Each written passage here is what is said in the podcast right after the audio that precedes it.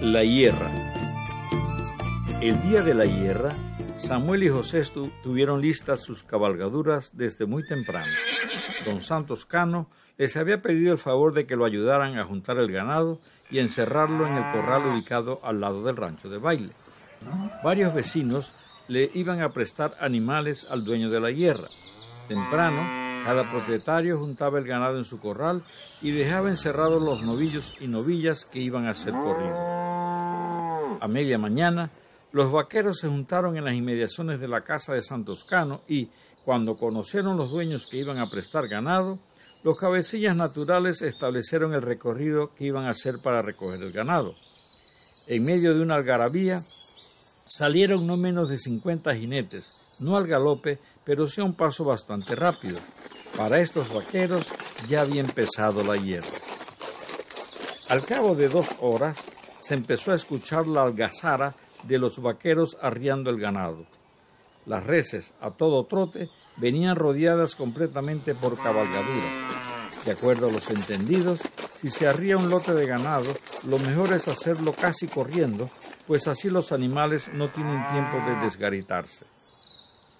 Para facilitar la entrada de las reses a un corral que nunca habían visitado, Santos Cano levantaba una barrera temporal en forma de embudo con estacones unidos entre sí por cañazas atadas con bejucos. Esta barrera, además, tenía otros dos propósitos. Al momento de la rabiadera, dirigir la carrera de las reses hacia el centro del extenso llano, y para que detrás de ella se ubicaran espectadores, especialmente mujeres y niños, para observar las proezas de los coleadores. Para los vaqueros había almuerzo de parte de Santos Cano, así que la mayoría acomodó sus monturas debajo de los coposos árboles de mango que estaban en las cercanías y se dispusieron a comer arroz con sopa de huesos de res. Algunos, como Samuel y José, se dirigieron a sus casas tan pronto terminaron de almorzar. Cuando Samuel y José llegaron, Elena ya estaba lista. José le quitó la silla de montar a la yegua de su papá y fue a soltar el animal en el potrerito de al lado. Al volver, su mamá le dijo, El hijo, aquí le tengo el sombrero nuevo para que lo estrene hoy. José tomó el sombrero que le ofrecía Elena, lo observó detenidamente y exclamó, Oh, mamá, este sombrero sí está fino. Bueno, tiene quince vueltas de copa. Es el más fino que he hecho hasta ahora. Miri, papa, dijo José mientras le pasaba el sombrero a Samuel. La verdad que sí está bonito, dijo Samuel mientras miraba de cerca el nuevo sombrero. El sombrero era de un cogollo muy blanco y tenía, además de su finura, una textura muy uniforme. Elena había aprendido de su abuela la técnica para que el cogollo quedara blanco. Además de las sales de bicarbonato que le agregaban durante su cocimiento, ella sabía que varios días al sol alternados con el sereno de las noches producían un gran efecto en el color. Para que la trenza fuera delgada y así el sombrero quedara más fino, había que preparar una gran cantidad de pencas para escoger entre ellas las que tuviesen las pajas más finas. El hijo, vaya adelante, que su papá y yo nos vamos a pie, más al golpe. Mamá, no se le olviden las flores que traes de ondeña Jacinta. A José le encantó la decisión de su madre. Se montó en el caballo y lo taloneó.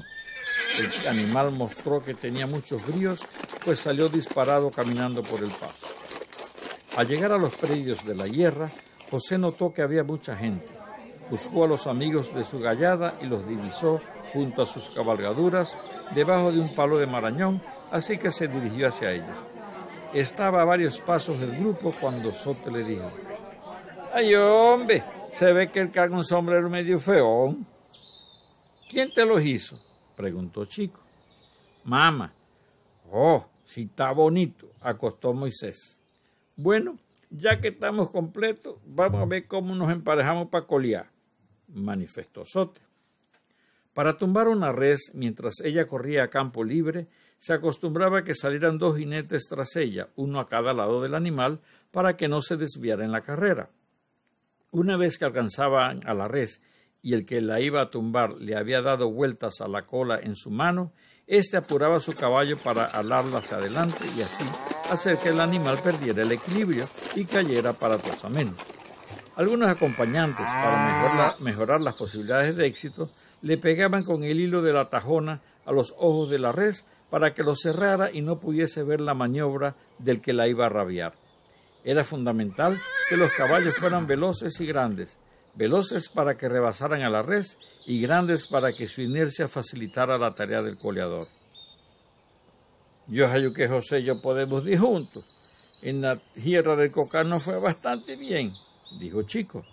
Es verdad, de cuatro animales tumbamos tres, dijo José.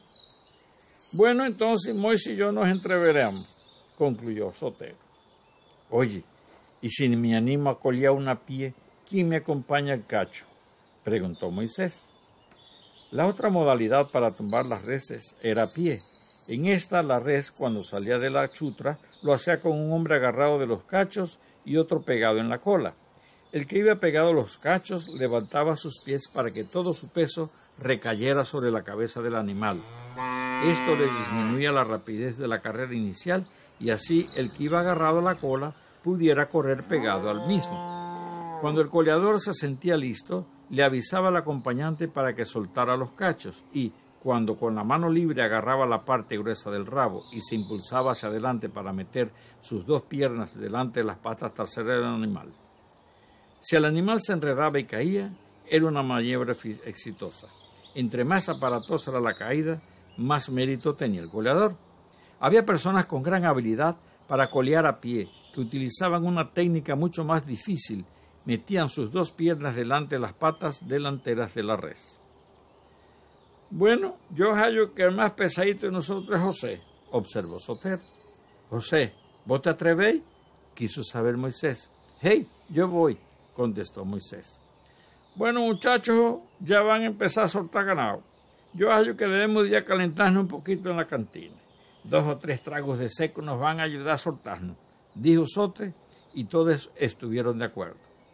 Los cuatro caminaron hacia la cantina, que estaba en la parte trasera del rancho de baile. Mientras se acercaban a la cantina, José barría con su mirada a la muchedumbre que estaba detrás de la barrera. Cuando llegaron, José se recostó de espaldas, apoyando sus dos codos en el mostrador. Deme cuatro tragos, pidió Sotero el cantinero. José tomó el pequeño vaso de aguas espirituosas y de un solo trago lo vació. Su mirada seguía buscando infructuosamente algún rastro de Genoveva.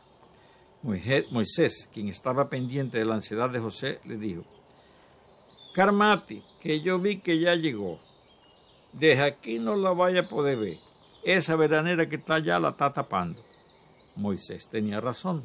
Genoveva, en compañía de sus padres y de su prima Raquel, habían llegado y se ubicaron pegados a una gran mata de veraneras en cuatro asientos que Alejandro había traído atados en la montura de su caballo. Las dos muchachas, sentadas una junto a la otra, conversaban amenamente. La visitante hacía muchas preguntas sobre las muchachas y muchachos que había conocido en el año anterior. Había gran cantidad de personas en los predios del rancho de Santos Cano. Los vaqueros se agrupaban de acuerdo al lugar de donde, venían.